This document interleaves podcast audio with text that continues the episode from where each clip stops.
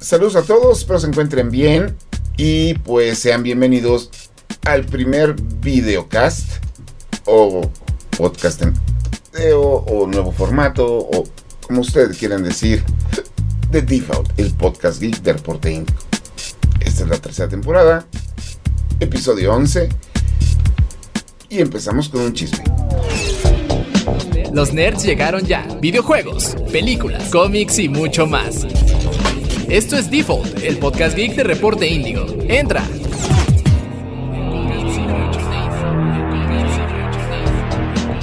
Hola, ¿qué tal? Qué gusto estar de regreso. Ahora, ahora en video y al parecer, eh, pues el video va a llegar para quedarse con esto de los videocast. Eh, pues tenemos que adaptarnos. Y ah, algo que estábamos acostumbrados a hacer a la distancia, pues ahora nos, nos reúne. Creo que... No sé si me encanta ahora vernos los rostros. ¿Qué, qué opinan ustedes, muchachos? Bueno, por lo menos eso ya nos obliga a traer pantalones cuando estemos grabando. También estar bien peinaditos, ¿no? También estar bien peinados. Ah, bueno. Pero bueno, empezamos esta emisión con un chisme. Mm, Que es Así es, básicamente hay un rumor muy fuerte dentro de la industria que Suicide Squad Kill the Justice League aparentemente está siendo cancelado y Rocksteady, su, de- su desarrollador, se va a declarar en bancarrota. Hay que armar un poquito de, de- Uy. de contexto antes. Warner Bros. presentó a mediados del año pasado dos juegos basados en propiedades de, universo de DC. sí. de DC Comics. El primero era uno donde Batman había fallecido y sus hijos tomaban el control para recuperar la ciudad gótica del mundo.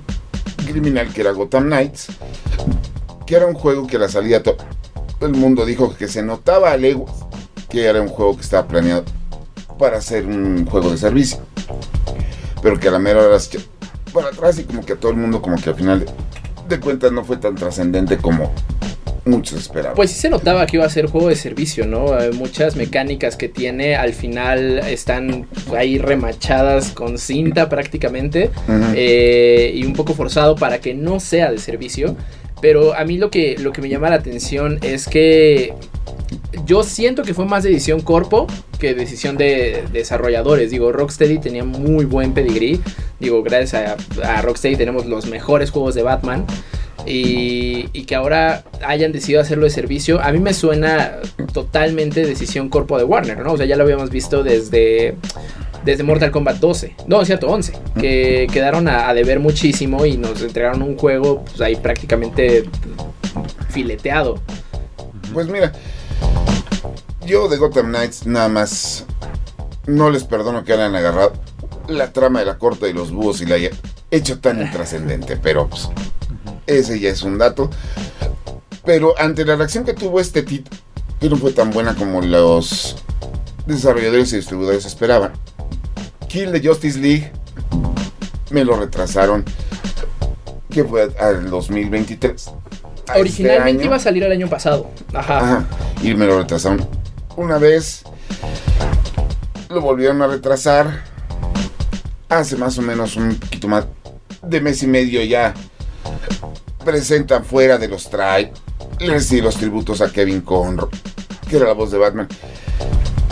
Pues la presentación definitiva de cómo iba a ser el gameplay y la dinámica de juego y todo. Porque ya se empezaba a rumorar que el juego iba a ser un título de servicio. Pues el que fue hace unas semanas, ¿no? También ya habíamos visto ahí ese pequeño avance en el State of Play, el Ujú. directo que organizó PlayStation. Y bueno, eh, a pesar de que dijeron que sí iba a ser un juego de servicio, que no iba a, a intervenir tanto en cuestión de contenido, ¿no? Que todo, todo esto de pases y contenido extra iba a ser meramente cosmético. Pero pues Pero ya, ya existía mala fe. Sí, eso, eso, eso, eso ya es prácticamente una, una mentira dentro de la industria cuando dicen va a ser un juego de servicio pero no tan invasivo. Yo creo que todos los, los desarrolladores están buscando tener su Fortnite o su juego que pueda darles ingresos muy Es fuertes. que todo el mundo quiere un Fortnite. O sea, no es otro como. Es quieren un Fortnite. Un Fortnite pasó de ser un juego de acción interactivo al volverse la niñera de to- No, y, toda y una el- y generación. el modelo Epic Games es bueno, o sea, ya lo vimos con Rocket League, ya lo vimos con el revival de Fall Guys, o sea, vaya, ya, ya lo tienen ensayado, pero no, no, ya, ya la gente ya no tiene tiempo tampoco. No, y además, no nada más tiene tiempo, como que ya, y digo, yo lo entendería, como que ya el gamer promedio, ya le molestó que, pues todos los títulos se estén tratando de ver te van a sacar el dinero, además del que ya pagaste por el juego. Sí, que es todavía peor, yo siento, en los juegos que. O sea, hay juegos gratuitos que son de servicio que, si bien son más bienvenidos que los que pagas y tienes todavía que hacer. Que ya básicamente te anunciaron el juego y te anuncian el pase de batalla y te anuncian todo lo demás que vas a tener que pagar, aunque pagues un juego de precio completo, que a mi parecer es una práctica que tiene que dejar, dejar de ser en la industria. Y yo creo que este año especi- específicamente nos ha demostrado que el gamer promedio ya tiene interés de pago una vez y eh, tengo el juego que estoy buscando, que yo creo que es lo que hemos visto pasar. Pues bueno, los precios han subido, lo subieron de 60 a 70 dólares, pero a mí todavía 70 dólares se me hace un buen deal si lo... Si el juego vale la pena. Sí, es un juego ahí- completo. Ahí tienes Elden Ring, ahí tienes God of War Ragnarok. Hablamos, seguimos con Warner. Hogwarts Legacy. Sí, Hogwarts Legacy vale cada o sea, el centavo del contenido juego. que tiene ese juego es para sacar. Y que aún anuncian DLC. Y aún no anuncian DLC. Sí, que yo creo que de los juegos de Warner de los últimos es el único que ha que se ha separado en ese sentido, porque los demás sí siguen con esta insistencia en juegos de servicio, lo vimos con Mortal Kombat como lo mencionábamos, con las IPs de DC Comics, que yo creo que debieron de haber aprendido de Square Enix con Marvel's Avengers, que fue un desastre. No, yo creo que vieron de haber aprendido con el Battlefront de Electronic Arts. Y que Sí. por otro lado, hay un juego de superhéroes que salió muy bueno y creo que no se está hablando mucho al respecto, Ajá. Midnight Suns. O sea, Firaxis lo hizo de maravilla, a todo el mundo le encantó el de Midnight Suns. Bueno, lo- las cinco personas que lo jugaron. Este, pero creo que e- ese, ese junto al juego de Spider-Man, creo que se- deberían marcar la pauta de lo que se debe hacer con un juego de superhéroes. Que bueno, también yo he de decir que el juego de Spider-Man estaba vendiendo DLC antes del lanzamiento. Sí, no, pues es que ahorita ya todo, prácticamente todo te lo- Si va a tener DLC, te avisan desde el Sí. Y es que es masivo, al final es una entrada de dinero impresionante para las empresas. Ahí tenemos un ejemplo de microtransacciones que es muy famoso y yo utilizo en este argumento, que FIFA con el Ultimate Team, ¿no? Sabemos que esto le ha generado un dineral a EA, tanto fue así que incluso la FIFA le dijo a EA que si quería seguir con la licencia de la FIFA, tenía que pagar 4 mil millones de dólares por ciclo mundialista. Y esto puedes, puedes decir, uy, qué excesiva la FIFA. Pero cuando te das cuenta que por año gana más de mil millones de dólares EA en FIFA, justo del Ultimate Team, sin contar las ventas de los, del juego. Entonces ya ahí estás hablando de una industria que todos quieren entrar, pero por esto, yo creo que una cosa, cuando un DLC o un contenido adicional está hecho bien, es que le suma al juego, no que te den un juego desarrollado, le quiten partes y te las vendan después, que eso es lo que muchos están intentando hacer Pues con la eso fue excusa lo que de... hizo en algún momento Capcom, que te vendían el juego y en el más puro espíritu del cinismo, el DLC que tenías que comprar aparte ya venía en Ya el disco. venía en el disco, ya nada más tú nada más pagabas comprabas el- la llavecita. Sí, es Sí, cierto. que, que esto habla de unas de ciertas prácticas en la industria que yo creo que en un futuro van a ser más, más regularizadas. Hemos Claro. visto con muchos casos incluso... Pero pues ahorita el chisme está en que Suicide Squad ya dicen que tras la pésima recepción que tuvo el gameplay y la presentación en el State of Play, lo volvieron a retrasar. Que bueno, el gameplay no está malo. Pero creo que lo que hizo que no, no se viera, o sea, como Es que yo el no- hype, creo que fue más bien, apagó mucho a la, a la comunidad que, que desde un principio anunciaran un juego de servicio. Sí, que- es que yo no sé, yo lo vi, parecía Dragon Ball, todo el mundo volando. O sea, no entendí. No, y la realidad es cuántos juegos que son buenas ideas mueren por este modelo de negocios. O sea, hay un sinfín de juegos que... No, pues lo de Marvel, lo de Marvel Avengers de Square. El mes pasado, ajá. Ubisoft cerró no sé cuántos servidores de juegos. Sí, no.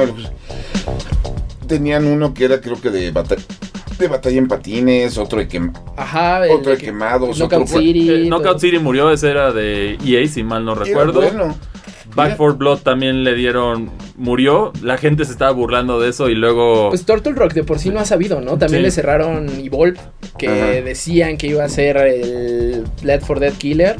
Y lo mismo con Back for Blood y... o hasta Anthem, son juegos que... Anthem. O sea, juegos que de verdad logran dominar el modelo de, de servicio y lo tipo gracias a sus comunidades. Ejemplos es Fortnite.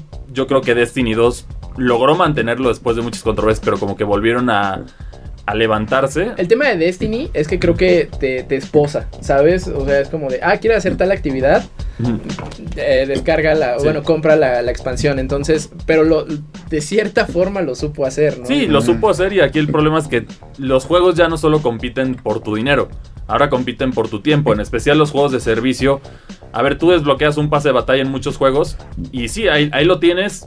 No te dan las recompensas directo, tienes que jugar horas y horas por ellas. Una cosa es que pudieras pagar y ya las tuvieras, o la otra es sí jugar de plano las horas que quieras y eventualmente sacas todo. Pero aquí hay muchos juegos que simplemente deciden, ¿sabes qué? Mejor ya pagaste el pase de batalla, pues ahora tienes que jugarme hasta que lo desbloquees todo, porque si se acaba la fecha, ya te lo perdiste y ya perdiste tu dinero. Y mantener ese balance es difícil, ¿no? También vimos el caso Halo Infinite, que el pase de batalla era, o sea, no avanzabas nada después de cinco Sí, partidos. o sea, yo, yo jugué mucho Halo Infinite y todavía no he podido pasar el pase de batalla de la temporada 1. Es O que sea- eres el único que está jugando. Sí, de, de los pocos, de los pocos pero orgullosos espartanos que decidimos mantener. jugando. Sí, que es un problema también aquí. Yo creo que también entran cosas extra fuera de esto. También otro tema de los juegos de servicio es el crunch. Que sabemos que es esta, podrías decirlo, en- bueno, en palabras cortas, es sobreexplotación de, de los desarrolladores. Sí, pero eso Y- pues es. Eso es normal a todos los videojuegos. Sí, pero aquí yo siento que en servicios es un poco más agresivo porque tienes que estar a la moda con todo lo que está pasando. Mm. Fortnite estableció la norma y en este caso Epic Games sí lo supo manejar bien porque tienen un equipo bastante grande, entonces a las personas se les designan, como funciona ya en el caso de Fortnite, se, les designa un skin para que vayan desarrollando que no toma tanto tiempo y lo van manejando de esa forma y, los ingresos son masivos. Hay cálculos, por ejemplo, de el skin más usado dentro de, de Fortnite es el de Chong-Li de Street Fighter y estamos hablando de que se estima que ese skin solito le generó 30 millones de dólares a, a Epic Games. ¿Saben, ¿Saben quién creo que es el juego de servicio más silencioso pero que le está yendo de maravilla? Ah, Grand Theft Auto Online. Sí, o sea, Auto Online Sí. Ah, no, pero es- una maquinísima Sí, de imprimir es una- dinero y, y nadie habla al respecto. O sea, porque tengo entendido que las expansiones sí son más estéticas. eh, porque, o sea, las expansiones de gameplay son para todos los que tienen el juego. Y a partir de ahí, el, el comprar ya ítems y con dinero real, co- o comprar dinero del juego, ya es lo que le está dejando dinero. Pero sí, casi, casi nadie, nadie toma como referente a GTA Online cuando Y, yo eso, creo que es de los más. y esa es la razón por la que no tenemos un GTA 6 todavía. Ah, O sea, definitivamente es la filtración Es el- del año pasado. Es el mismo caso que con Mario Kart. Mientras siga vendiendo, Sí. Pero yo siento que en ese caso Nintendo se ha sido las que ha sabido manejar los DLCs porque son juegos que se sienten completos al lanzamiento y luego te van dando... No, y el de fútbol. Ese es, es- es es- esa es una excepción, yo siento, porque hablando de Mario Kart, Y por después ejemplo... la, la trampa de Mario Kart. ¿Quieres las pistas gratis? Suscríbete en línea. No, Que, ese, que, que- que ese creo que ah, no, se, no se ve tan predatorio. Pero el al final es solo un, pago. Ajá, o sea, son, son 20 dólares. A ver, para ponerlo en proporción en esto, los skins de Fortnite te cuestan aproximadamente 15 dólares, ¿no? Este DLC te cuesta 20 dólares y son, son pistas. O sea, sí es más cuestión de gameplay. No es solo algo estético. Que ahí entra yo creo que lo que la gente está dispuesta de pagar por un contenido o no. Y aquí sí, la excusa es el Nintendo Switch Online, pero lo que hacen es... pues, Te ofrecen más cosas, ¿no? Por lo menos tienes, si pagas la expansión, tienes el Nintendo 64 y tienes las demás cosas. Y si no lo deseas, simplemente pagas 20 dólares y ya tienes tu, tu juego feliz, ¿no? Sí, no, pero pues al final del día que no funci- que funcione o no funcione un juego de servicio, pues condena de una forma. La razón por la cual empezamos con este chismecito fue justamente esa. Dicen que de Suicide Squad lo volvieron a retrasar. Ah, en algún momento de este año saldrá. Así que Ah, que ahorita nos dicen que ya está este, cancelado. Y esa cancelación le puede costar la existencia de Rocksteady. Yo creo que eh, más bien se va a convertir en un Dead Island 2. En el sentido de que va a entrar como en este Developer Hell. Eh, el caso que vimos de Dead Island, lo que estamos viendo ahorita con Prince of Persia. No creo que vayan a abandonar la idea. Porque, pues, a final de cuentas, dice. eh, y- Ya está hecho, ya están los assets. Exacto. Ya hubo una inversión. A lo mejor revisar el modelo. Y lo que ver- acaba de decir este James Gunn, que quiere como conectar, mucha Todo. suerte con eso, pero que quiere No, conectar todos los universos. No me metas en ese tema, por favor. Pero bueno, señores, a ver qué es lo que pasa. Pero en lo que son pedazos son manzanas. Pues esperemos un anuncio formal de Warner estos días. Y ya se vienen los eventos de verano. Sí, ya empiezan a surgir los Entonces, Que eventos. también no ahí sé ya cómo- hay rumores de cancelaciones, entonces... Vamos a ver qué es lo que está pasando. Pero pues mientras nos vamos con la primera reseña del programa que es Scars Above, Scars eh, Above. un juego independiente que creo que te tocó a ti. un juego de disparos. Y ya, Y ya, y ya. pues vamos a verla. Reseñas. Con meses de promoción y una propuesta aparentemente interesante, Scars Above llegó como un juego de acción y aventura que se promocionaba como un reto inolvidable. Desafortunadamente, la propuesta de Mad Hatter Games termina siendo una propuesta más del montón, en un género que está saturadísimo desde hace más de una década. Misión espacial.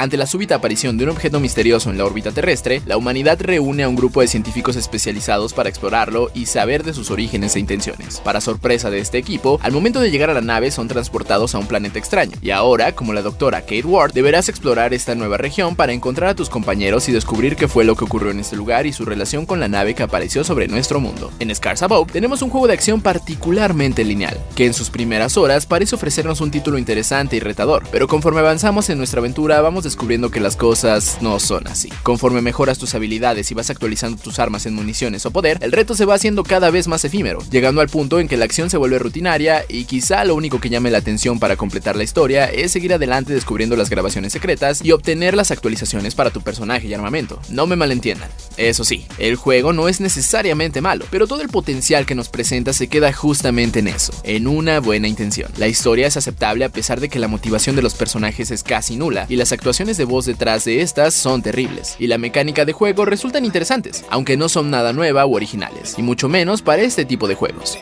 Juegos de poder. La duración promedio de Scars Above es de unas 9 o 10 horas, en las cuales recorrerás niveles de piedra, piedras mojadas, piedras cubiertas de nieve o de vegetación. La variedad de escenarios no es grande, al igual que los enemigos, pero la forma de eliminar a estos últimos puede ser el principal atractivo del juego, al menos por un rato. Kate Ward está armada con cuatro tipos diferentes de armas, además de diversos accesorios y un movimiento de ataque cuerpo a cuerpo que es poquito más que inútil. Los enemigos responden a los diversos ataques basados en sus debilidades elementales, las cuales puedes explotar según el tipo de arma que tengas o lo que se encuentra en el escenario. Por ejemplo, si el enemigo está en un cuerpo de agua, un ataque eléctrico le hará más daño, mientras que un enemigo helado será más débil a un ataque de fuego. De igual forma, tus armas pueden ayudarte a resolver algunos retos en cada escenario, como congelar los lagos para avanzar o quemar vegetación para abrirte camino. Estas dinámicas son interesantes, pero rápidamente dejan de ofrecer variedad y se vuelven rutinarias. Encontrando puntos de habilidad, investigando enemigos y utilizando recursos naturales en los escenarios y enemigos, podrás mejorar a tu personaje, su equipo y las armas, pero la abundancia de estos puede hacer que tu se vuelva una máquina de matar de un momento a otro. La calificación es de 5.5. No sé qué esperaba de Scars Above, pero la versión final del título estoy seguro que no lo era. Esta producción tiene una historia decente con un bonito trabajo en su diseño de producción y una interesante mecánica de juego, pero al final su propuesta es tan básica que después de un par de horas pierde todo el chiste. El juego es más potencial que logro. Reseñas. Y pues estamos de nuevo aquí de regreso en el episodio número 11 de Default, el podcast geek de Reporte Índigo. Y pues tenemos invitados especiales esta semana, Kika, Hola. Carlos, Hola, hola. que vienen por parte de Anime Music Labs y Konichiwa. ¿Sí? Sí, así es. Y ellos, este, si recordarán el año pasado, y Kika también estuvo aquí con nosotros, Sí. Para platicarnos de lo que iba a ser el concierto de Pegasus Fantasy, una experiencia sinfónica, o bueno, Ujú. a Symphonic Experience, que fue pues el concierto con la música de los Caballeros del Zodíaco que a toda la comunidad otaku de América Latina y pues hispanoparlante y En supongo en general sorprendió a muchos porque era el primer gran concierto centrado en la música de los Caballeros del Zodíaco. Que pues debo decirte que en su momento, estamos hablando hace más de un año, pues les decías, va a haber un concierto de la música de los Caballeros del Zodíaco. Y, ah, pues suena interesante, pero pues a ver cómo le va. Y yo estuve en esa arena. y, y- y lo me- y- y creo que una de las experiencias que yo, no siendo muy conocedor del anime, Mm. una de las experiencias que compartí con mucha gente es que iba con dos personas que sí eran, Muy fans. No, pero eran fans de esto, la ponen cuando pasa esto en tal capítulo. Ah, Y la gente emocionadísima cantando las canciones, este, dejándose llevar por, por, por las piezas instrumentales, una presentación impresionante, este, que resultó ser un éxito más grande, quiero pensar yo, de de lo que ustedes esperaban. Eh, pues tal vez. mm, Sí, no, no, sí, Ajá, sí, es que no, es sí, raro sí. porque cuando empezamos el proyecto de in- todavía había restricciones pandémicas. Ajá. Entonces de inicio nuestra nuestra idea era llenar la mitad de la arena porque era lo que se nos iba a permitir en ese momento. eran eran 8 mil, ocho mil personas. Ajá. Eh, para cuando por fin se puede anunciar, ya se quitan las restricciones y pues ahí fue una conversación de ¿y, y qué hacemos? ¿La aventamos completa Ajá. o, o no? La de literal, abres la gallola o no abres la gallola. Y, Sí. pa- y creo que decidimos hacer un boleto, digamos, el más económico, que en ese momento fue de 500 pesos. Ajá. Y eso aumentaba la capacidad de la arena, pues, de 8 a, A 15 a mil. 15 mil personas, más o menos. Sí. Entonces, pues fue como, bueno, nuestra meta van a ser 8 mil personas. Realmente, este era como el número, ¿no? Que teníamos todos en la cabeza. Al final lo pasamos. No, no se llenó la arena al 100%, pero creo que estuvo casi, Sí. casi llena. Entonces, fue- Fueron como 11 mil personas. 11,000, o sea, sí. Sí, no, 11 mil personas, Fue- de las cuales por lo menos el 30% iba disfrazada. Sí, también. Sí, ¿no? También. ¿Y cuál es la, o sea, cómo llegamos a, a Pegasus Fantasy? ¿De dónde salió la idea? ¿Qué fue? O Como sea, todas las grandes ideas surgen en una cena. el alcohol tuvo en que una ver. cena, por no decir en un bar. Ah, Sí, en sí, un bar en sí, Tokio. Ahora sí que la historia empieza así de, en un bar en Tokio. Ajá. Porque antes a Carlos, o sea, Carlos y yo nos topábamos más en Tokio cuando él va a la Tamashi y yo voy a otro evento de películas que tienden a ser en la misma época.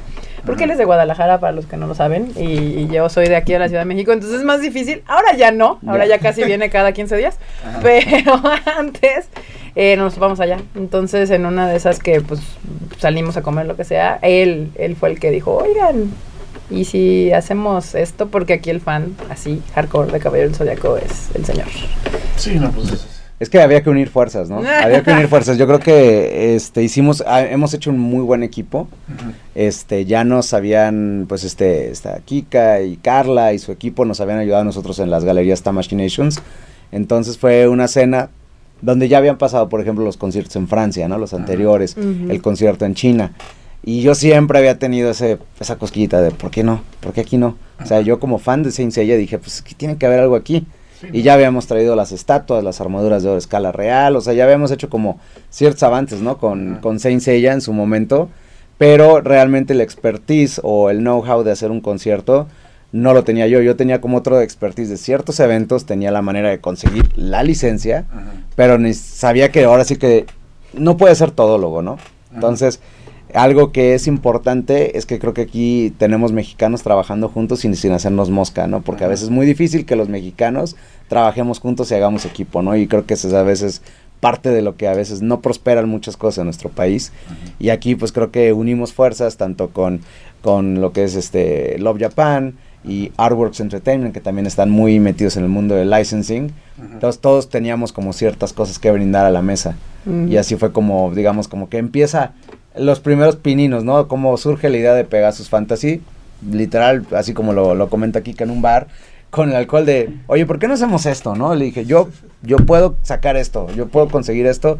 No, pues nosotros ya, ya organizamos Kingdom Hearts, ¿no? Y así ya Sí, hecho... Ya habíamos, bueno, habíamos hecho conciertos de rock, pero recientemente, poquito después de que nos dijo, habíamos ah, organizado eh, Kingdom Hearts y otros dos conciertos sinfónicos. O sea, ya también hemos tenido un acercamiento a trabajar con una orquesta, que no es lo mismo trabajar en una orquesta que trabajar con un grupo de rock.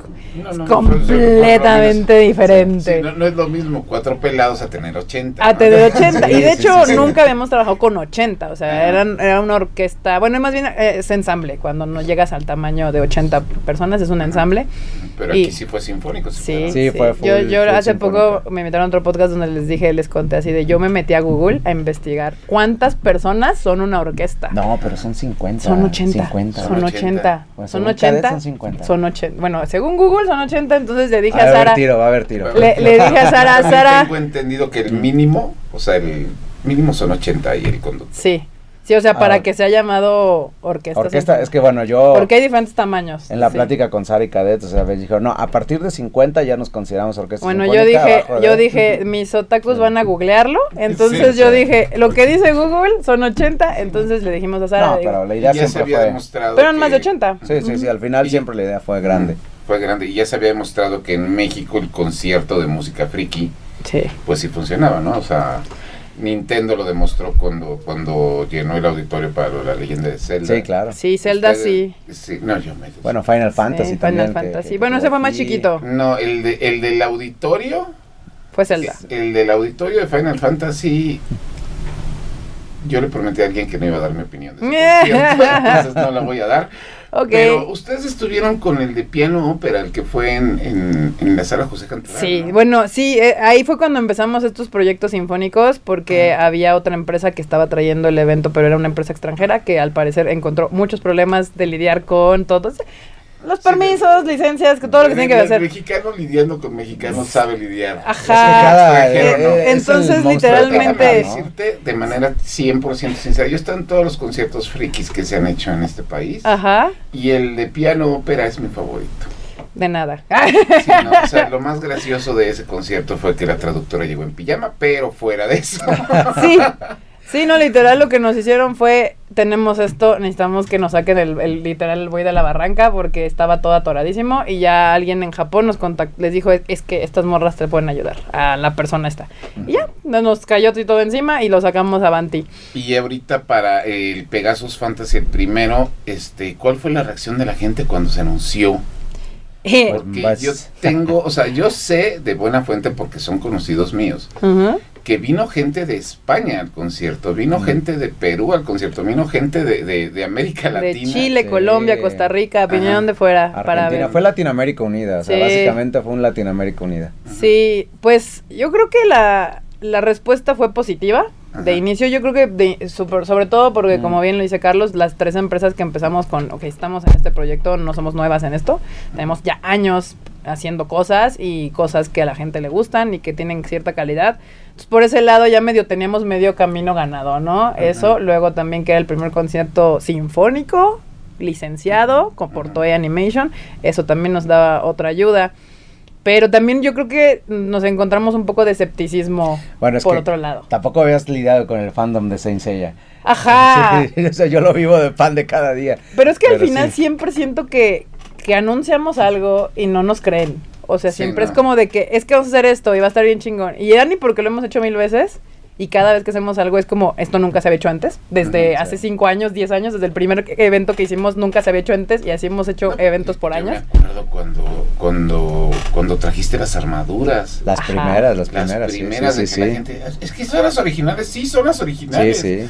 Y, y la gente no lo creía de que lo Exacto. teníamos ahí. Nosotros, yo, de hecho, yo creo que yo estaba en otro lado cuando fuimos, cuando trajiste la armadura de, de Libra, que fue la primera. Que fue la- el primerito, sí, La ¿no? El primerito sí. evento que hicimos, eso fue chiquitito, Ajá. fue Sí, un... no, hasta la gente con la que yo trabajaba me dijeron, ¿la van a llevar? Sí. Fue cuando Por- lo hiciste en el... En la- ¿Que te ayudamos? No, no, No. es que realmente, mira, el primer, primer, primer evento que hubo de Tamashii Tamashii Nations, Nations. digamos que organizamos, fue en el Museo del Videojuego. Uh, eh, ahí donde está en, en la tienda esta de videojuegos, no voy a hacer goles, este, no sé si se puede hacer goles. Pero bueno, ahí sobre el eje central fue en el Museo del Videojuego. Ah, ya. Y fue porque los japoneses iban rumbo a Brasil, Ajá. a no recuerdo qué evento, Y, pues, y dijeron ¿qué vamos a hacer escala en? México, pero Sí. fue un evento en miércoles, o sea, fue- ni siquiera fue un evento en forma. Ajá. Fue un día, fue un miércoles y yo creo que llegaron 500 personas entre semana, temprano. Lo cual, pues a ellos les, casi les da el infarto. Dicen, 15 personas. Y dije, bueno, es que sí, ya te he dicho mil veces que hay potencial. De ahí le dimos el brinquito a la primera galería Tamashinations, que fue un salón de... Que fue un salón de Expo Reforma. Sí, sí, pero arriba, arriba. Ah, se fue esa ahí fue cuando yo te conocí. Eh, En el de arriba. En el de arriba, ¿verdad? Sí, pero llegamos así como de hola. Sí, fue más bien, fueron como invitados Como de prensa, invitados, algo, prensa, algo así. algo así. Sí. Todavía no, no teníamos Sí, mucha no. relación. Ajá. Este, y fue pequeñito, o sea, realmente fueron 180 Sí, no, pues, me metros, acuerdo, ahí 200. tengo- Estaba la armadura de Libra Ajá. y la caja de Pegaso, era como el highlight, ¿no? Y pero pequeñito el evento. De ahí ya le dimos el brinco al salón de abajo, que son mil metros cuadrados y llegaron, creo que en como el tres. primero, eh, en esa, en esa también, este, ahí estuvieron, creo que todavía estaba el casco de Géminis. Ese estuvo el casco de y una- Géminis. sí. Y, una, y algo de Gonagai que habían Sí, estaba un, un shikishi hecho a mano, Ajá. firmado y autografiado, dedicado de Gonagai, que la gente no peló.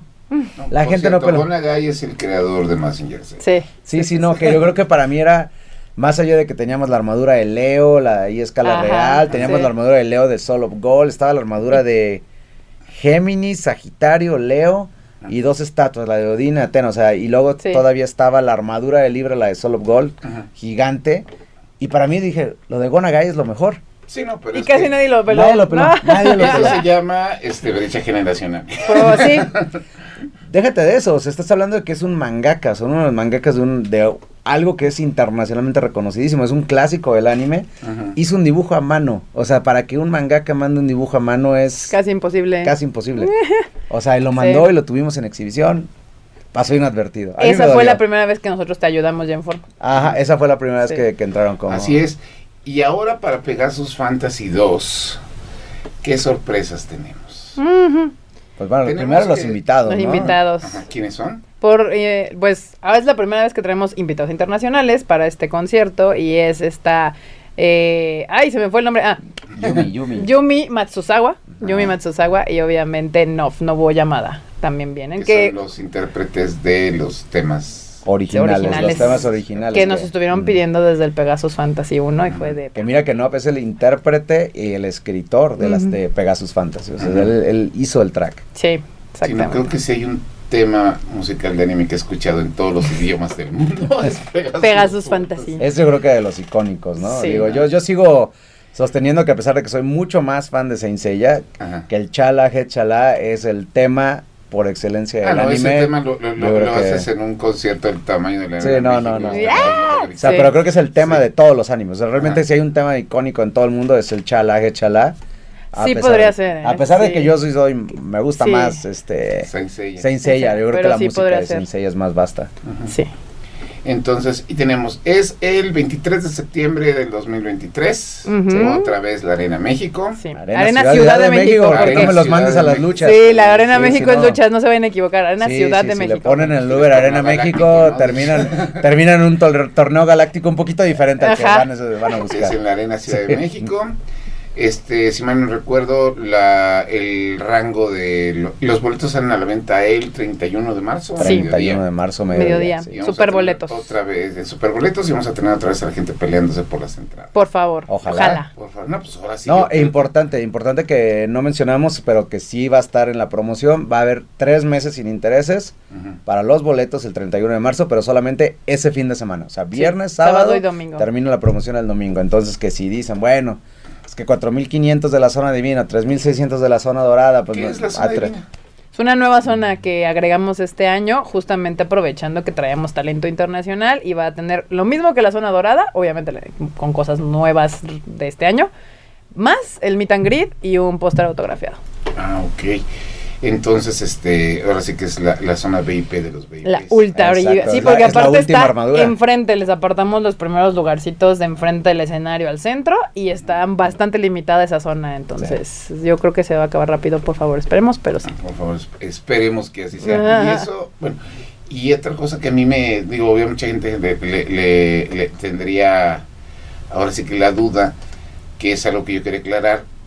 Este concierto viene siendo segunda parte, Ujú. Así es, Sí, sí. o sea, no, o sea, obviamente no vamos a caer en detalles, pero supongo que si tienes a los intérpretes de, Pegasus Fantasy se va a repetir la canción. Claro. Claro. Pero sí, sí. fuera de eso ya no vamos a tener torneos galácticos ni la saga de las 12 casas y nos vamos para más adelante. No, claro que sí, claro Ah, no, que sí. sí. O sea, si el, tor- el concierto vuelve a retomar otra vez, nos vamos a aventar una cronología de Saint Seiya, pero ahora sí de principio a fin. Obviamente nos quisimos enfocar en Pegasus Fantasy 1, digamos como que tratar de no dejar muchos tracks fuera, porque realmente es la, la, la, la librería de música de Saint Seiya es tan grande que yo siempre les he dicho que el concierto ideal para mí dura 6, 6, 6 7 horas. Pero Y no es humanamente Carlos, posible. contrólate. Pero no es humanamente posible. Entonces, Sí. se deci- bueno, dije, bueno, vamos a dividirlo en dos partes. Ajá. Vamos a dividir, pero entonces para tratar de hacer, vamos a tener que dejar fuera esto en el primer concierto Mm. y enfocarnos un poquito más en esto. En Pegasus Fantasy 2 vamos a tener otra vez la parte del santuario, quizá ahora sí no vas a ver, escuchar ciertos tracks que escucharon en el primer concierto, pero a lo mejor metimos uno nuevo que no incluimos. Ajá, Entonces vamos a agarrar lo mejor de Pegasus Fantasy 1, ajá. lo más popular con algunas cositas nuevas de esas partes que tocamos en Pegasus Fantasy 1, más todo lo nuevo que va a estar en Pegasus Fantasy 2. Vas a meter el tema original español. No. Es que conozco a demasiada gente. El mundo, que- pe- Es- licencias. es un plan, es que es un licencias. plan desde Pegasus Fantasy 1, eh. La verdad es Licencias. que siempre les dije, tenemos que abrir con los con este de los, Lo de los los guardianes del Guardianes del universo. Universo. Le dije, tenemos que abrir con esto, aunque no sea cantado, aunque sea solo sinfónico, pero hay es un, es un rollo, es un rollo. Sí, no, porque ese tema es, licenciamiento. ¿ese es japonés o No. lo, lo No, no, es diferente. Es un tema francés, es un Francés. tema francés que no le pertenece eh, o sea, no hay una librería, digamos, donde le pertenezca aquí como que digas, bueno, vamos a lidiar con la Sakami y vamos a hacer esto este, de la manera internacional. No, o sea, le pertenece a un francés. Ese es el problema. Ese, ese, ese tema lo reutilizaron en España, lo, lo doblaron allá, literal es la misma canción. Ajá. Y eso lo rebotaron a México porque antes rebotaban a México como cayeran Sí, las no, cosas. Sí. Y Sí, pues no. eso es lo que hay. Todos los temas musicales de anime que traumatizaron a mi generación vienen en español de España. No, Sí. pero es buenísimo, es buenísimo. Es muy bueno. Estoy diciendo que sí, pero Sí. o sea, yo te estoy Sí. refiriendo los temas de, de, de, de otras caricaturas que en mi generación, yo tengo cuarenta y tantos años, traumatizaron a la gente, entiéndase Candy Candy y todas esas cosas. Pero realmente Eso. los escuchas con esa nostalgia y son buenos, o sea, realmente. Bueno, te vuelves a si escuchar ya el sean din, buenos. din, no. no sé necesariamente si sean... Mira, los Guardianes del Universo sí está chida, las demás ni no me acuerdo. Ya no te- bueno, es yo estoy más chiquita, chiquita, sí. un poquito más chiquita, ya Sí. acá, No, ya. yo- mira, yo solo te puedo decir que todas esas caricaturas. Mi hermano le prohibió tajantemente a mi cuñada que se lo pusiera a mis hijas porque no quería que creciera traumada. ¿Cuál? Pero, que aprendan de la Ah, vida. está bien, así se el hace el paquete carácter. VIP Ujú, del primer Pedazos Fantasy traía una litografía, ujú. traía una camiseta. Sí. ¿Qué No, más? no, camiseta. No, camiseta no. Camiseta. Traía la litografía, traía una swag bag, traía un pin, traía un folder y creo que Y el póster, Ah, y un póster del concierto. Sí. para esta edición. Es lo mismo, pero va a traer una nueva litografía otra vez, Sí, exclusivamente sí. hecha por Michi Jimeno, con quién es el ahora el que va a venir en la litografía. Saga de Géminis, saga de Géminis. saga de Yo Géminis, creo ¿no? que Nunca le hacen caso a cáncer. Yo, estoy de acuerdo, porque no, no es tan Bueno, popular. es que es su signo, es pero mi signo y yo lo No, amo. pues también es el mío, pero Sí, sí, no, mira. Pero yo- es que es bien popular Saga de Géminis. No, sí, la verdad es que, bueno, a pesar de, es uno de los caballeros de oro más populares. Yo creo que ahí está el tiro entre unos cuatro caballeros de oro los que se llevan la Sí, popularidad no, máxima. La, la característica general de, saga- de, de, de Máscara de Muerte es que es un ojete, pero Es un ojete, exactamente. Pero- Entonces, Pero Saga de Géminis yo creo que es uno de los personajes más icónicos de todo Saint Seiya. O sea, él realmente, él inicia ajá, todo, todo el relajo que Saint Seiya al tratar de matar a Saori. ajá. Y luego también en la parte de Hades tiene una parte fundamental liderando a los caballeros. Digamos, está Shion de Aries, pero Saga es el que está caminando por todas las 12 casas con los demás caballeros dorados. Lo agarran, le vuelve a clavar la... Bueno, lo obliga a Saori a clavarle la daga de nuevo. Entonces tiene una participación muy vasta en Saint Seiya. Y dada su popularidad, y a mí es uno de mis favoritos, yo, bueno, pedí que la litografía fuera. Ahí Me salió. estoy dando un poco de self-service. sí, sí, no, Ahí. Ahora, finalmente, ¿qué tanto ha impactado o reflejado en, ahora sí que con Toei Animation y con la gente en Japón, la respuesta que tuvo Pegasus Fantasy? O sea, ¿qué tanto le ha levantado el interés del al mercado en México? ¿Ustedes han visto algo? Pues Sí. pasamos de la incredulidad de ellos a la confianza, ¿no? Yo Pues creo que sí. sí. Lo cual me ofende un poco. Bueno, pero siempre es así, ¿eh? Sí, bueno, pero es que a estas alturas, Carlos, ya Bueno, con Toei y varias ya, empresas ya, ya, les hemos demostrado sí. mil años que, que lo hacemos eh, lo hacemos muy bien. Pero siempre es así. Pero Yo siempre es lo mismo, cambiar, sí. ¿eh? Pero más bien yo creo que en donde fue la sorpresa es que siempre hemos hecho las cosas bien, pero ni nosotros habíamos hecho una arena Ciudad de México. O sea, ya lo habíamos dicho en la conferencia de prensa. eh, creo que los únicos que sabíamos lo que estábamos haciendo y que creíamos en lo que estábamos haciendo y sabíamos la magnitud de lo que estábamos haciendo éramos nosotros cinco y los que estaban súper cerca con nosotros produciendo el evento, ¿no? Pero ni nuestras mamás, ni Toei, ni la gente estaba preparado para lo que iba a haber y nos dimos cuenta en la reacción que tuvo la gente al salir del evento o llegando es al concierto. Mucha gente todavía de- este, disminuye el anime a. pues, son caricaturas. Pero no era sobre eso, No, era como que la producción del evento. no, o y el trabajo de los latinoamericanos. Ah, en también, general, el porque, trabajo. porque está aquí la concepción siempre de que, ah, porque incluso yo escuchaba comentar, es que las playeras estaban muy bonitas porque venían de Japón los diseños. Ah, sí, sí, claro que no, escuché. claro que no, los aquí, diseños se hicieron aquí. Los diseños Sí. y la impresión Y se la hizo en México. Todo se hizo en México. Entonces, todo el diseño de merch se hizo, en México, la sí. presentación de la litografía se hizo en México. Vaya, hasta las partituras para el concierto se hicieron en México porque no Sí, había partituras. Sí, No se había tuvieron que hacer las partituras, partituras aquí. O sea, literal todo el concierto que vieron se produjo, se pensó, se diseñó en México. No nos mandaron Sí. nada de Japón, nos La mandaron la bendición. Es lo que no, nos mandaron. Eh, nos mandaron, el- esto es el royalty que vas a pagar. Esto Ajá, es lo que nos mandaron. Sí, no, no, porque yo me acuerdo que vi el escenario del concierto que se hizo en Francia Sí, sí, y sí. pues era muy modesto a comparación de lo que se hizo de este lado. Que era muy fácil replicar ese modelo. Era muy fácil replicar ese modelo, pero creo que cuando nos sentamos todos a platicar, dijimos, la vara está aquí, hay que llevarla acá. Hay que llevarla acá y creo que podemos hacerlo. Sabíamos que el punto de aquí de que, porque lo, lo seguimos viendo al momento, ¿no? Es que ustedes deberían de aprender del concierto en Francia. Y es que ustedes deberían de aprender del... Y tú ¿Y te quedas qué? así. No, ¿Qué le pero yo, yo, me- yo- yo lo veía el concierto en Francia y digo, no, pues está bien, respeto mucho el trabajo de los colegas que producen pero, estas cosas. o sea, pero- era literal un concierto sinfónico, o sea, nada más era la sinfónica y la música. No, y déjame decirte, ni siquiera había coros. O sea, realmente nosotros metimos, eran 18, 18 coristas masculinos, porque lo, lo necesitaba mucho la parte de Asgard, sobre todo.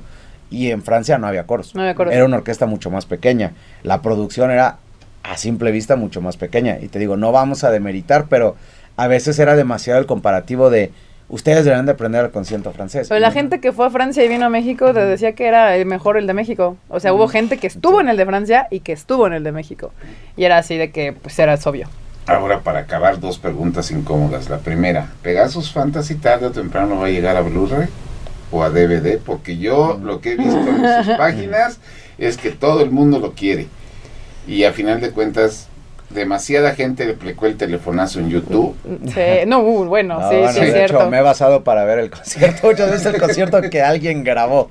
Ajá. O sea, Pues, porque ni siquiera. Nosotros tenemos sueños y ilusiones de todo lo que De queremos todo. hacer, pero siempre creo que algo que algo que ha caracterizado a las tres empresas durante todo este tiempo es de que siempre buscamos hacer más. Entonces, esperemos, pero todavía no podemos Sí. anunciar o sea, nada. Pegasus no. Fantasy 1 definitivamente no. No, no va a llegar No va a llegar a. Bluetooth. Ni de Bluetooth. Bluetooth. Escúchame, a A Blu-ray, Blu-ray perdón, a o Blu-ray de DVD. plataformas. Sí, no. Este, el 2, quién sabe, ya veremos. Ya veremos. Y la segunda, y esta es una pregunta que te hice la primera vez que, que, que platicamos. ya sé a dónde va. Exacto. ¿Quién sigue? Híjole. Hay una lista basta, porque lo Ah. contestamos en la, en la, en la entrevista también Sí. allá. Es que, pues, de Caballero del Zodíaco a la actualidad son 30 años de animación. Ujú. Y en estas 30 años de animación, es cierto que por algo escogimos Caballeros del Zodíaco, que fue la primera. Es, la música de Caballeros es increíble, pero hay otros títulos que han hecho un trabajo muy similar. Entonces, de nuevo, estamos viendo, buscando a ver qué más. Por algo se creó Anime Music Lab. Ajá. Ujú. Pero todavía no podemos anunciar nada. Pero atentos a las redes sociales, porque ahí andamos Sí, trabajando sí. arduamente para ver qué más se puede hacer. Y, ya, y ahora una, la, la- la última pregunta para acabar. Porque esta es- necesito saber su reacción siendo ustedes fans de Saint Seiya. ¿Qué opinaste del tráiler? Otra vez el láser. ahí en la reacción. El láser. Este, no es para mí. No es para mí, sinceramente. Yo siempre lo he dicho, me lo han preguntado, he sido muy vocal. Espero le vaya bien a- a- al film. Yo no soy amante de los live action. Creo que no salen bien. Salvo, por ejemplo, no sé, algo que sea más sencillo de adaptar, quizá Last of Us, que es una joya. Ujú. Una joya. Pero cosas como Dragon Ball, Saint Seiya y ese tipo, es- yo pienso Bueno, que hay un anime que sí difícil. está chido, el de Rurouni Kenshin. Esos les quedó Eh, bien. o para más las cosas más. Sí, horrendas no, no, que luego han hecho pero- de... pero es más fácil adaptar una pelea Es más fácil, sí, mucho más Que- fácil, sí. Hace ratito estábamos platicando Cristian y Neri, también de aquí de Indigo Geek, y él- Neri me decía que la peor adaptación había sido Dragon Ball Evolution. Es cierto. Pues, La bueno. que grabaron, por cierto, aquí en la Ciudad de México, en Santa Fe. Pero fíjate que yo considero que la peor, peor, peor, peorcita es Death Note. La de Netflix. La de Netflix. Bueno, es que, Bueno. o sea, porque es que el problema de las dos es que se tomaron un montón de libertades creativas. Es, No, pero mm, Dragon Ball es terrible. Sí, Death Note No, también pero es que- de Netflix es una comedia. cosa horrible. Mira, es una comedia este, Dragon- Involuntaria. involuntaria. Pero es que Sí. Dragon Ball Evolution, conociendo a los gringos, solo les faltó así, así, así para ponerle Steve a Goku. O sea, Sí, o algo sí, así. sí, o sea, sí. son capaces. Ahora, nada más, bueno, pues a ver, a ver qué hace Taika Waititi con Akira, ¿no? Pues esa, Ah. eh, Akira y también eh, a, andan mí no con me la de... a mí no me encanta. Con la de. Your Name. O sea, traen esas dos, pero ya la traen atrasadísima desde Sí. hace años. Pero bueno, ya para acabar, fin- este, finalmente ya está todo dicho de Pegasus Fantasy 2 o todavía tienen por ahí algo. No, yo creo que ya. No, ya lo que nos ya, falta ya. es la mercancía, la- ya como anunciar bien qué va a haber de Todo mercancía, todo lo que es lo que van a poder conseguir en ese en ese concierto, pero de ahí en fuera ya se anunciaron boletos, zonas, precios, invitados, este, ya el 31 eh, Ah, la ya venta de boletos, toda la sopa porque el Sí. 31 es la venta. la venta de boletos, entonces ya nada más sería anunciarles qué, me- qué tipo de mercancía vamos a tener. Perfecto, bueno, pues muchísimas gracias por habernos No, acompañado. Gracias por la invitación. Y pues el 23 de septiembre pues, nosotros vamos a estar ahí. Esperamos verlos correteados como la última. No, esperamos que no. Eso quiere decir que salió mejor. Todavía Las mejor. Las cosas que nos hicieron correr, Correr. que no queremos que vuelvan a pasar. O sea, no, ah, no, no, no, no, correteado el estándar, no es de... de, de- Ah, no, de moverte de felicidad de aquí para Sí. allá. Ah, sí, ya, sí, pero no de estar resolviendo problemas de último segundo. Así es. Y pues bueno, nosotros esperamos verlos a todos ustedes por allá. Y pues nos vamos ahorita con la segunda reseña del podcast, que es un juego que todo el mundo está esperando, que es el remake de Resident Evil 4. Y regresamos. Reseñas. Desde que salió el remake del primer juego de Resident Evil, todos estábamos esperando el de Resident Evil 4, uno de los mejores títulos de terror y acción de todos los tiempos. Han pasado 18 años desde el lanzamiento original de esta entrega, y ahora, ¿su nueva versión promete como el remake de Resident Evil 2 o se queda corto como la de Resident Evil 3? Cambios a la historia. Para el bien de este remake, se hicieron ciertos cambios a la narrativa del juego. Si bien esto podría ser visto como algo malo para los puristas, definitivamente es un cambio positivo para el juego. Esto ayuda a conectarlo con el resto de la franquicia mejor y quitan algunos clichés que podían llegar a ser algo cursis. Aún así, la historia es la misma que conocimos anteriormente. Después de sobrevivir al desastre en Raccoon City, Leon S. Kennedy fue reclutado por el gobierno de Estados Unidos en un escuadrón de soldados élite. Ahí dio el brinco de ser un policía novato a ser uno de los agentes más letales. Eventualmente, la hija del presidente norteamericano sería secuestrada en una aldea de Europa, por lo que Leon es designado para rescatarla. Podrá escapar con ella o ambos sufrirán con los horrores de la aldea española. En cuestión de los cambios, la mayoría le van a gustar a los fans. En algunos casos, hay una modificación en el orden de los eventos, o se agregaron más detalles para darle más sentido a la historia del juego. El título, a nuestro parecer, se siente como una historia más satisfactoria en comparación a su contraparte original.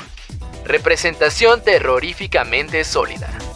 Lo primero que vas a notar en este remake es la presentación. Los nuevos sonidos, los nuevos visuales y todo lo demás fue hecho desde cero. El mundo, los efectos de partículas, los nuevos modelos de personajes, en especial de las plagas, y el daño visual que le hace a los enemigos o ellos a ti es más impresionante que nunca. Definitivamente se nota que todo fue recreado con atención a los más mínimos detalles para ayudar a completar la visión que no se pudo alcanzar en su versión original. Los cambios visuales también ayudaron a elevar el terror del juego, ya que todos los enemigos han recibido mejoras visuales que no saldrán de tus pesadillas fácilmente. Las ubicaciones más icónicas como el castillo se ven mejor que nunca y es un deleite visual atravesar estas zonas. En cuestión de la presentación solo tuvimos dos problemas. El primero es que hay una carga de texturas bastante notable aun cuando estás cerca de los objetos y por otro lado están los efectos del agua, en especial en la famosa batalla del lago, los cuales dejan algo que desear. Pero fuera de eso, Resident Evil nunca se ha visto tan bien.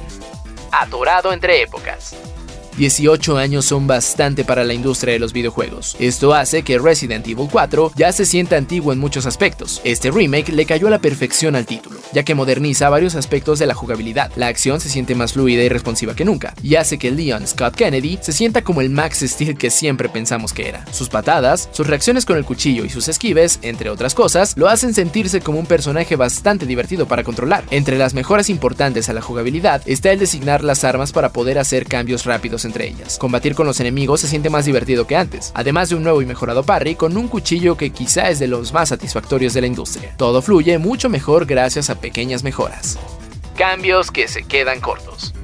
Por otra parte, la mayoría de los rompecabezas han sido reimaginados y ciertas escenas de picar un botón a lo loco que eran populares en la época fueron cambiadas. Fuera de ciertos puzzles donde las pistas no eran claras y lo resolví con fuerza bruta, la mayoría fueron aciertos. Todo esto ayuda a darle una gran frescura al juego, haciéndolo sentir como un título prácticamente nuevo. Por otra parte, la inteligencia de Ashley ha mejorado bastante, haciendo que los momentos de escoltarla sean mucho menos molestos. Si bien todas estas mejoras ayudan mucho a elevar este remake, siento que la jugabilidad se siente anticuada en otros aspectos desde que Resident Evil brincó a la perspectiva en primera persona, me cuesta trabajo regresar a la de tercera persona, que si bien fue revolucionaria en su tiempo, siento que el terror es más efectivo en primera persona y se siente menos tosco el combate. Por otra parte, existen ciertas limitaciones dentro del mapa como cosas que no se pueden escalar que claramente en un juego moderno no sería así. Un verdadero reto. Las plagas no son un chiste, y pueden ser de los enemigos más retadores dentro de Resident Evil. Esto se debe a que los aldeanos te van a atacar un montón, mientras que otros aventarán dinamitas o flechas hacia donde tú estás. Incluso en las dificultades menores, el juego es un reto bienvenido. En dificultades mayores, Resident Evil 4 llega al borde de la frustración, en especial cuando estás tan cerca de terminar con un área grande, solo para que te maten al final y tengas que comenzar desde cero. La administración de recursos es más importante que nunca, en especial en dificultades mayores, ya que siempre te recomendamos tener objetos para curar curarte balas y cuchillos, pues los enemigos son más agresivos y te complicarán las cosas. Ahora, más que nunca, los enemigos trabajan en equipo. En mi juego sufrí ocasiones en las que los enemigos regulares me empujaban hacia el Doctor Salvador o dentro del castillo. Cuando algún enemigo raptaba a Ashley, los enemigos con escudo rápidamente lo cubrirán, haciendo de ese momento un game over casi garantizado. El reto es suficiente complejo para sentirse satisfactorio, pero sí está al borde de la frustración en dificultades mayores. La calificación es de 9.0. Uno de los mejores títulos de acción de todos los tiempos recibe un remake digno de su legado. Si bien la mayoría de los cambios dentro del juego son aciertos, hay algunas decisiones que lo dejan atrapado entre diferentes épocas. Si nunca lo jugaste o eres fanático de los juegos de acción y terror, Resident Evil 4 está hecho para ti.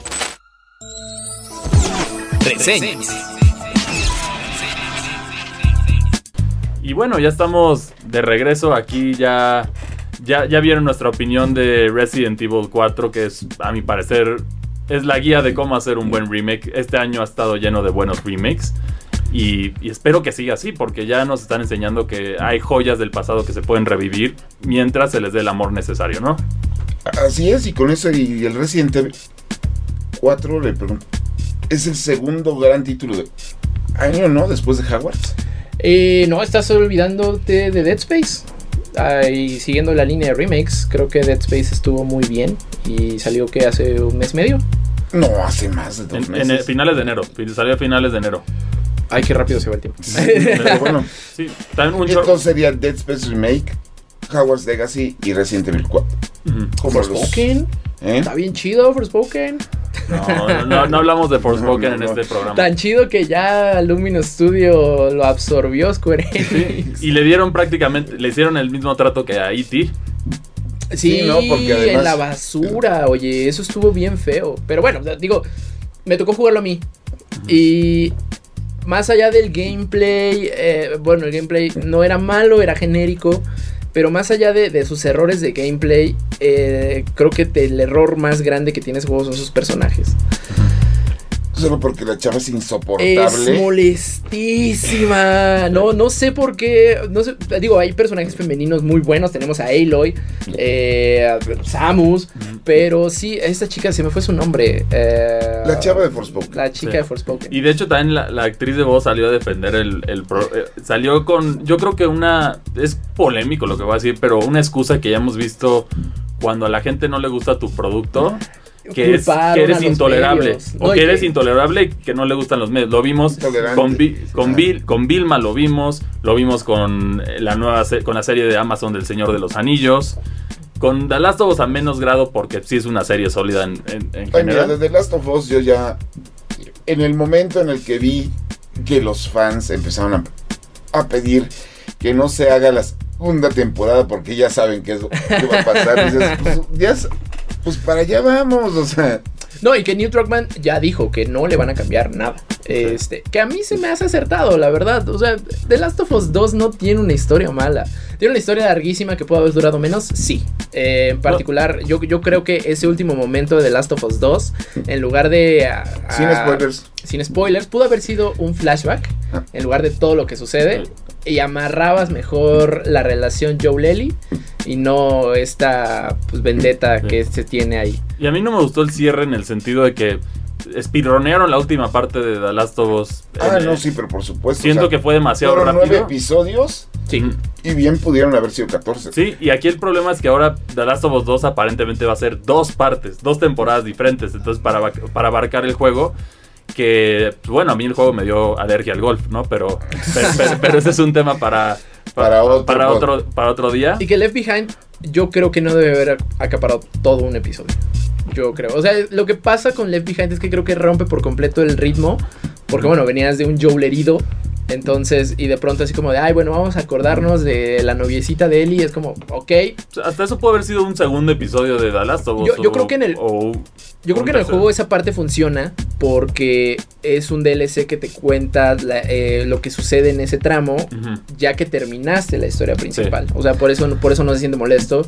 Y todo lo contrario, ¿no? Es un DLC súper emotivo. Pero a mí eh, ese episodio siento que estuvo mal colocado. Pues mira, a final del día, The Last of Us fue. No sé si considerarlo un experimento o un este manejo de otro tipo de formato de adaptación de un videojuego. Pero al final día funcionó. Sí, no, o sea, no nos ¿Y de malinterpreten. qué les Está funcionó? genial. Está genial. Ajá. Sí. A- les funcionó a tal grado que a la gente se tardaron mucho en encontrarle peros. Sí, Sí. Y los peros que le encontraron son fueron muy ingenuos. chiquitos. Y, sí. y yo creo que aquí también lo que define una buena diferencia es que cuando una serie la están haciendo los desarrolladores del juego y sí saben lo que quieren y no nada más es ah, te me das dinero por la licencia y, y hago lo que yo quiera, saludos Resident Evil. Mira, buen juego, malas sí, adaptaciones. exactamente, entonces ahí, ahí sí es que los desarrolladores tengan más cuidado con eso. Por ejemplo, yo una que le tengo esperanza, es una película, pero la película de Mario, por, por el hecho de que Nintendo está involucrado, yo siento que le da más seguridad a la película. Ya vimos un chorro de referencias que prácticamente No, nos pues tomaría un no, podcast. prácticamente toda la campaña de promoción y todo lo que están haciendo. O sea, tuvimos la oportunidad hace un par de semanas de estar en el evento de Mario Day que organizó Universal Pictures. Y creo que es el evento para una película más clavado que he visto. Sí, era En el impresionante. cambio de la en la la decoración, los, o sea, Hasta la música en mariachi. nos ¿no? metieron mariachi. O sea, yo no esperaba escuchar el tema de estar mal mezclado con el mariachi. Sí. O sea, A mí, a mí el mi favorito de, de, esa- de- de mariachi fue cuando tocaron la de el tema de Overworld de Super Mario World, ¿no? Si- Siento que eso también dio mucha nostalgia. Y, y ahí pueden ver en, en nuestras redes sociales estos videos. esos videos sí no. A mí, a mí de, de- de la película de Super Mario lo que me está preocupando es que ya vimos todos los trailers, en cada trailer sucede algo distinto y hay muchísimos elementos que no sé cómo van a condensarlo en... Yo creo que máximo va a durar hora 45. Yo creo Porque Hora y media ya lo Hora anunciaron. y media. Yo, yo creo que como lo van a manejar es, bueno, ya sabemos que ahora el, el- la persona en peligro no es la princesa Peach como uno esperaría en, en esta película, es Luigi el que tienen que rescatar. Y bueno, en, parte de la película se va a encargar del entrenamiento de Mario, que es como la referencia a los niveles clásicos, la pelea con Donkey Kong, que es una referencia a Smash. Y Pero todo va a los ter- pingüinos. pero, pero ellos son personajes que están... Mario Kart, no, mira, a final de cuentas va a ser una galería de secuencitas y va a terminar en segunda parte. Con secuela. ¿Y creen que siga a cargo de Illumination?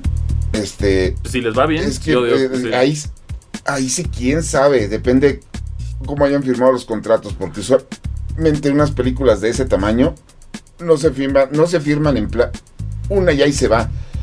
Sí, dejan abierta la posibilidad Si no, para llegan todo, no, mata- igual abierta, dejan la cadena puesta. Sí, sí. La única manera que la cadena se rompa es que esto sea un fracaso, o sea, Sí. O la otra puede ser que sea un giro, giro inesperado y que estemos viendo un sueño de Mario como lo vimos en Super Mario, Bros. 2. no, yo O una obra de teatro como en Mario Bros. 3, ¿no? Yo estoy esperando que la Luma Psicópata. psicópata sea amenaza de que va a salir Rosalina. Yo, yo creo que ya con la, re- la referencia de Rainbow Road y todo esto, puede ser que estén apuntando hacia eso, porque si hay de prácticamente de toda la franquicia, de todos los juegos hay algo. Tienes el castillo volador de Bowser de Paper Mario, tienes los Lumas, tienes los pingüinos, tienes los Spinies que a mí a mi parecer fue muy cómico lo, que hicieron con Bowser de los Goombas, los Koopas y, y no sé cómo ustedes se llaman, pero ahí, pero ahí están y que se ponen tristes los, los Pero- Spinies. Pero pues ahí está la amenaza y digo, regresando al primer, a lo que estamos comentando, siempre de cuando ya se meten los desarrolladores en, en su adaptación, creo que ahí también tiene que ver qué tan lavada sea el equipo que hacer la adaptación. Un ejemplo muy sencillo, la primera película es Silent Hill. Ujú. Buenísimo. Konami fue de ten la licencia. Pero lo hicieron bien. No, no, no, o sea, pero Konami fue de ten la licencia, o sea... Sí, eso fue Yo suerte. no quiero saber suerte. nada, ten la Ujú. licencia. Y entonces, y este, desafortunadamente no me acuerdo cómo se llama en directo. Pero estaba tan clavado en Silent Hill el concepto de la película. No en la historia de los juegos, sino en el concepto general, que visualmente es muy impactante. buenísimo, la, es primera, impecable. la primera es- La, La segunda no existió. La segunda termina con una pelea de Soul Calibur 5. Porque literal es Boldo contra Sí, Nightmare. sí, sí, sí, sí. O sea, no tiene nada que ver, pero no vamos a hablar de eso.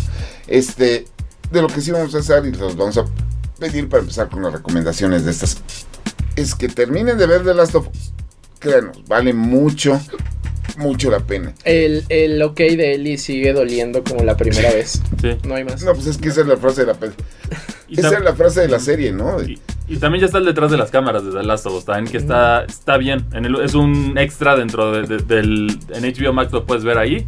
Que fueron una serie de capsulitas, ¿no? Que Sí. iban sacando a la par con los episodios. Sí, pero ahora creo que ya salió el último. También es bueno verlo si quieres ver más del trabajo que fue desde el maquillaje, armar a los, a los infectados, que sí es, es un De hecho, salen bastante- más infectados en, detrás de la cámara que en la serie. Eh, Es, sí, es, gracioso. la queja general que todos tienen, ¿no? Sí. Es como una película de zombies sin zombies. Bueno, una serie de zombies sin Sí. tantos zombies. Aunque acuérdense, The Last of Us no es el centro.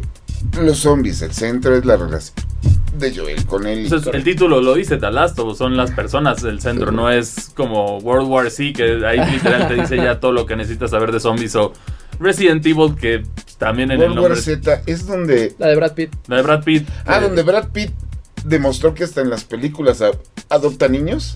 Ajá, no, oye, eh, que tiene un comercialote de Pepsi. sí. Y que es indestructible. visto? Y que, No, sí, sí vi World War Z, pero la vi así un buen y fui con alguien ofendidísimo. Que yo leí los cómics y en los cómics. Sí. Pero bueno, y hablando de, de, de gente que no entiende cómo funciona la realidad, tú te aventaste una película esta semana. Y está bien buena.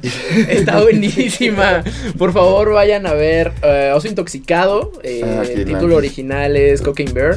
Y nosotros, o el pericoso. O el pericoso, el oso O cricoso, oso el oso vicioso. vicioso. Oso vicioso se llama en España. Ajá. Este. Y acepta, nos ganaron. Ahora ahí. Ahora sí España llevó- nos cayó la boca. Sí. Sí, no, con, Ujú. con el mejor título. Y es una película que me recordó mucho a la cuando el cine era mucho más simple.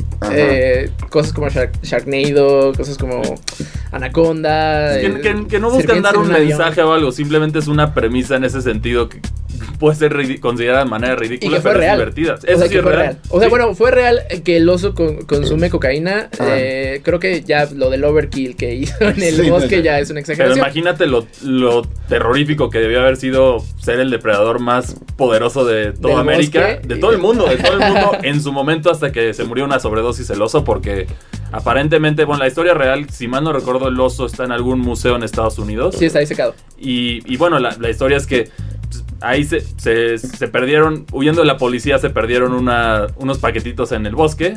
Y el oso, los osos como están acostumbrados a comer de todo, pues aquí encontraron esos paquetitos, entonces el oso se murió de una sobredosis, pero sí me quiero imaginar el terror que ese oso debió haber generado en cualquier animal, ¿no? Lo que le queda sentido, ¿no? Y que esa película fue la última que filmó Ray Ray Liotta. Liotta.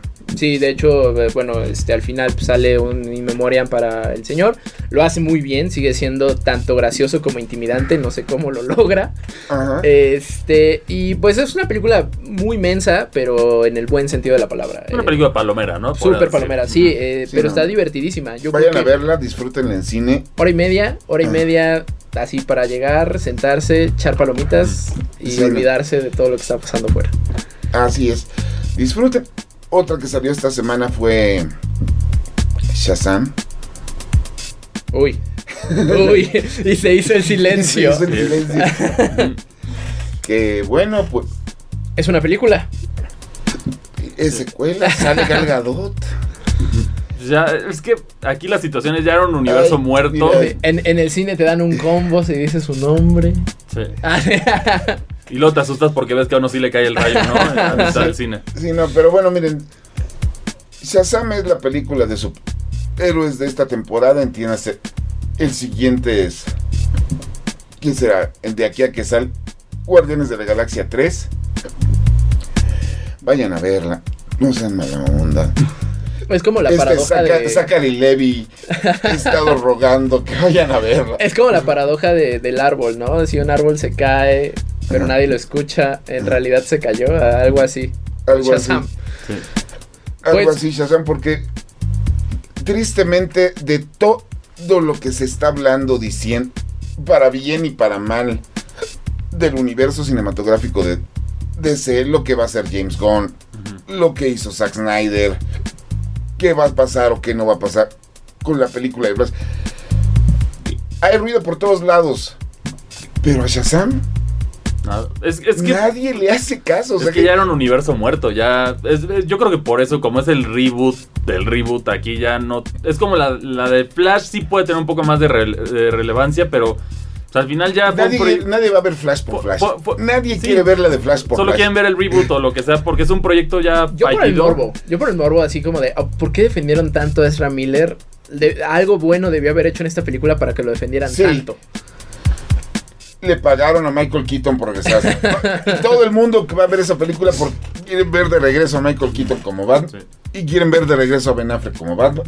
Y quieren ver quién es el tercer Batman que sale en esa película que se rumora que es otro de los Batmans de cine. Pero no han dicho cuál. Entonces puede entrar Josh Clooney, puede entrar este Christian Bale. No creo que sea Christian Bale. Christian Bale está un poquito harto de Batman, ¿no? Y de recomendaciones de videojuegos, ¿qué le tienen para la banda? Para la banda. No sé, recomendaciones de juegos. Es que mira. Ay, es que el que iba a decir no puedo decir. Sí, justo yo también estaba pensando si el que tenía no lo puedo decir. Sí, no, no, no, Mm. pero. Pueden caerse ahorita de que yo tengo un vicio que se llama Final Fantasy. El Tetra Rhythm Final Bar Line. Lo sigo jugando. Y lo siguen conteniendo. Me sigue manteniendo el vicio Square con nuevas canciones. Entonces. Yo, Estábamos hablando de que no deberíamos hablar de contenido descargado y yo estoy compra y compra canciones en eso. Somos víctimas, en, en los juegos que nos gustan, somos víctimas todos de eso, pero, pero hay otro, pero, lo- pero los que no sí les podemos Pero hay ¿no? niveles. Sí, hay, Hay nivel- niveles. hay Hay niveles, niveles. en eso. Uno que sí puedo recomendar, y fíjate que a mí me está gustando, porque ahorita ya lo estoy jugando con ciencia, Atomic Heart.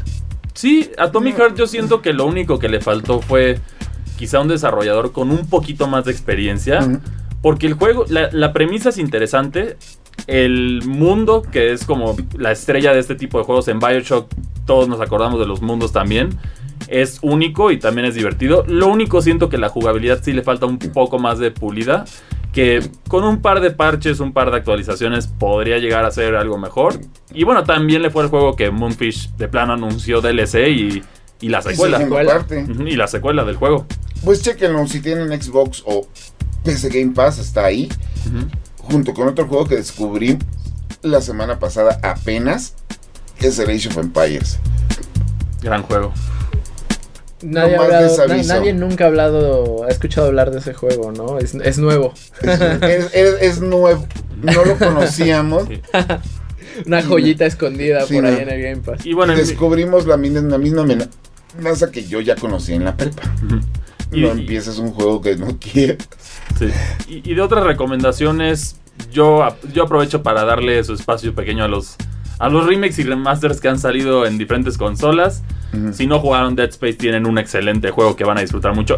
Si te gustan los juegos de terror, aclarando ahí, muy, ya, ya muy pronto vas a poder jugar Resident Evil 4.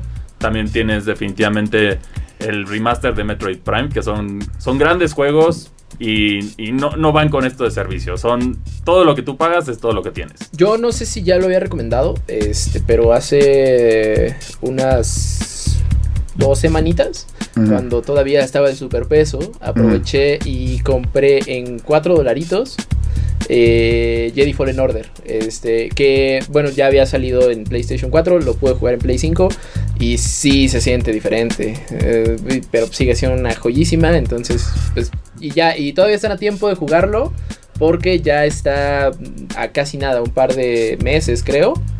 Sí, pues sale, eh, iba a salir en abril y lo retrasaron un poquito, creo que a junio.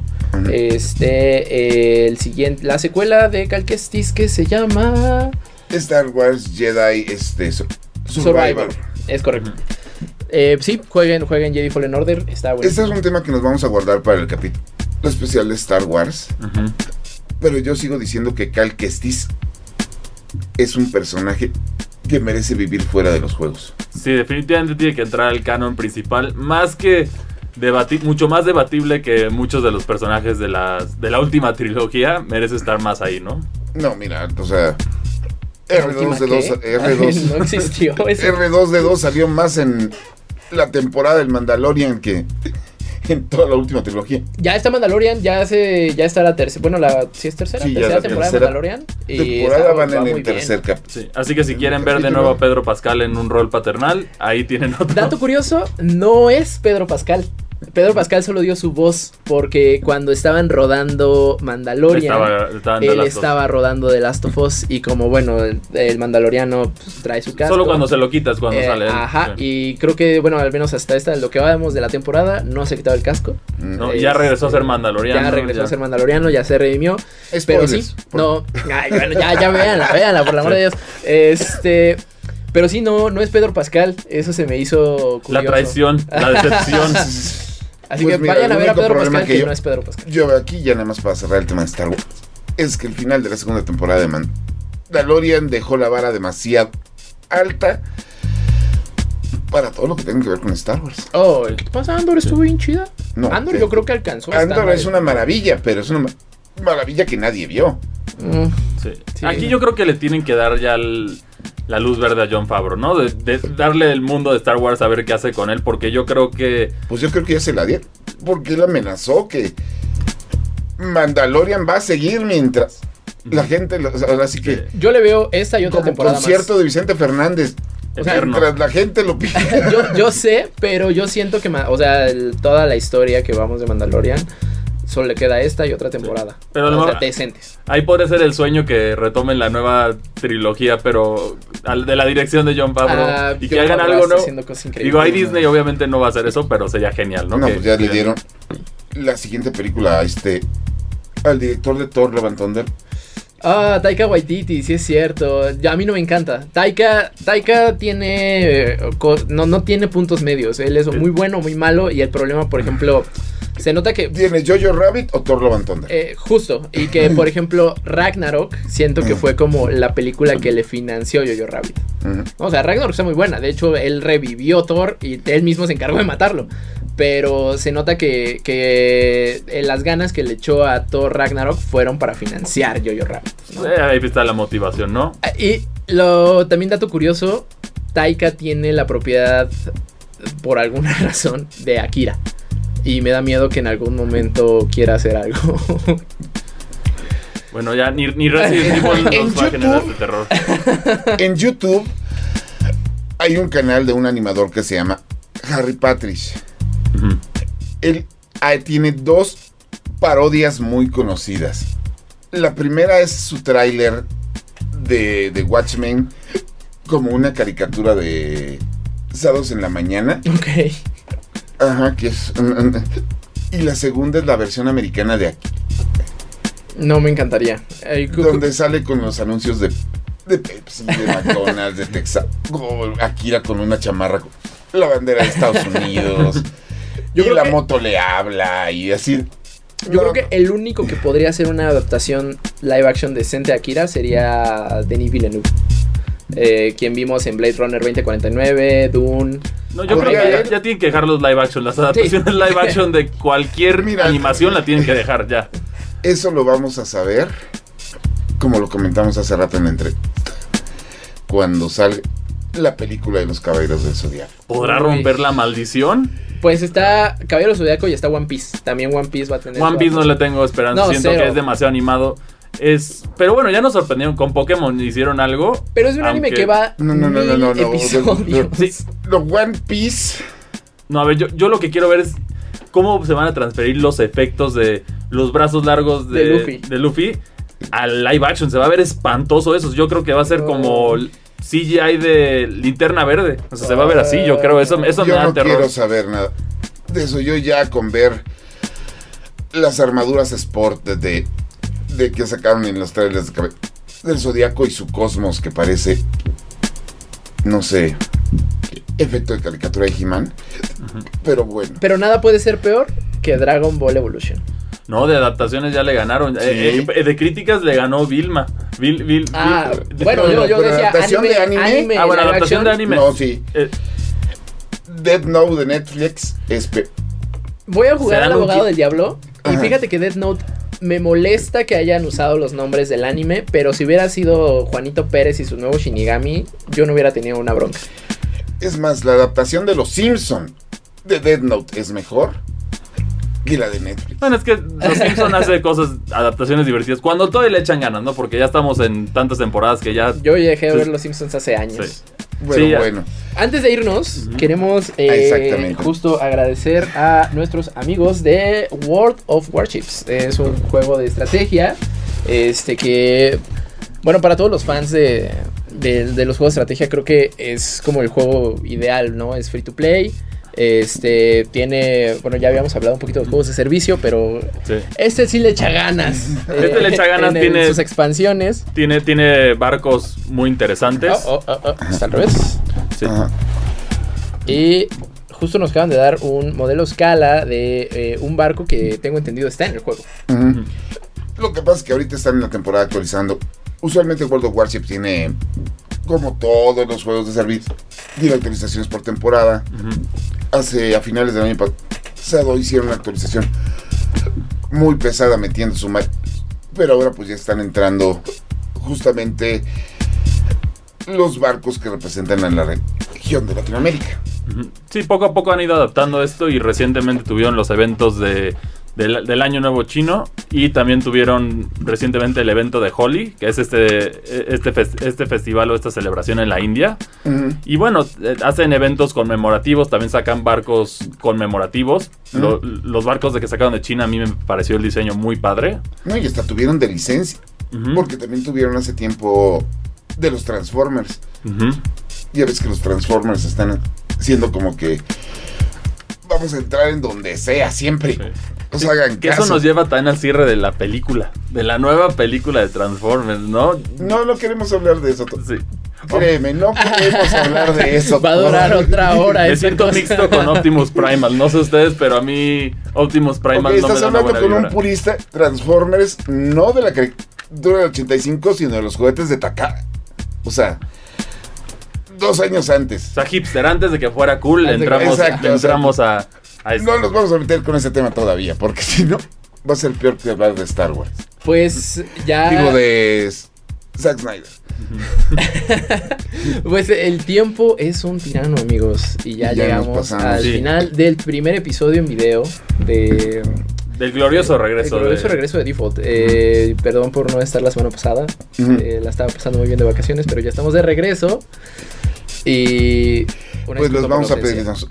Un gran favor. Recuerden seguir a Indigo Geek y Reporte In Digo en Twitter, Facebook. Facebook, Instagram, YouTube. YouTube, Eh, TikTok. Y aparte, ahora ya estamos aquí en YouTube. Entonces ya pueden dejarnos nuestros sus comentarios acá abajo para que nos comentemos semanalmente pues lo que se les ocurra. Y si nos dejan una invitación, un comentario o algo, pues les respondemos a diferencia de Mac OS que nos debe todavía la Eh, respuesta sí. a su propuesta. Ya te respondimos. Y pues qué más. Pues a mí macOS me dejó fuera de esa propuesta, pero aquí andamos. Aquí andamos. Muchas gracias por acompañarnos en esta primera edición a nuestro regreso en formato de video. Y aquí estaremos todas las semanas. Pues muchísimas gracias por acompañarnos. Nosotros nos escuchamos en una próxima ocasión. Nos escuchamos y nos vemos ya. Así es. En una próxima ocasión. Ah, y si quieren vamos a aventarnos un- una moneda. Si quieren que hagamos a reseña de algún juego en específico, También. también Se valen retros, se valen retros. se valen retros. Porque está muy bueno o porque nos quieren ver sufrir. Ajá. Ahí Cualquiera de las dos. Yo ya jugué Bakugan en Nintendo Switch. Ya después de eso ya, ya soy inmune a cualquier juego malo. No invoques. No, ya soy No inmune. invoques. Ya soy inmune. Después pasa que te tienes que reseñar el de Yaris. Uy. Bueno, yo jugué Cotton. Yo No, también, yo, encantó. no, yo, yo jugué Todos Cotton. jugamos. Un cotton, un cotton cada quien. Sí, Es es, más, cierto. Te puedes decir, han habido seis personas que han participado. Indigo Geek, que todos jugaron un Cotton Disc. Uno por lo menos. Pues bueno. Nos eh, vemos. Nos Nos vemos. vemos en una próxima ocasión. Bye. Acabas de escuchar Difo, el podcast geek de Reporte Índigo. Nos escuchamos la próxima semana, pero el chismecito friki no para en todas las redes sociales de Indigo Geek MX. Hasta la próxima. Este podcast de Reporte Índigo es producido por César Carrera, con locución de José Saucedo, Cristian Maxice y Marcos Neri. Default, el podcast geek de Reporte Índigo.